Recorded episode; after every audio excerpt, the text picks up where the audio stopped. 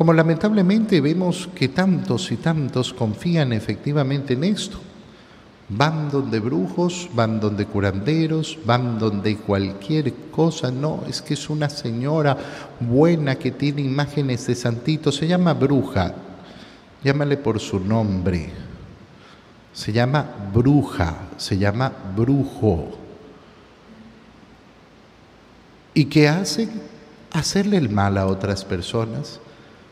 Es que yo quiero que esta persona eh, eh, eh, tenga problemas y sufra. Y sí, maldicen a otras personas, lanzan hechicerías sobre otras personas. Hay personas que además se justifican diciendo, no, no, yo sí, pero yo, yo nunca pido el mal para otros, yo lo que hice fue para que me vaya bien en los negocios, para que... Ajá. Mira, la brujería, no existe la brujería buena y la brujería mala. Esa división no existe. No hay brujería blanca, no hay brujería buena.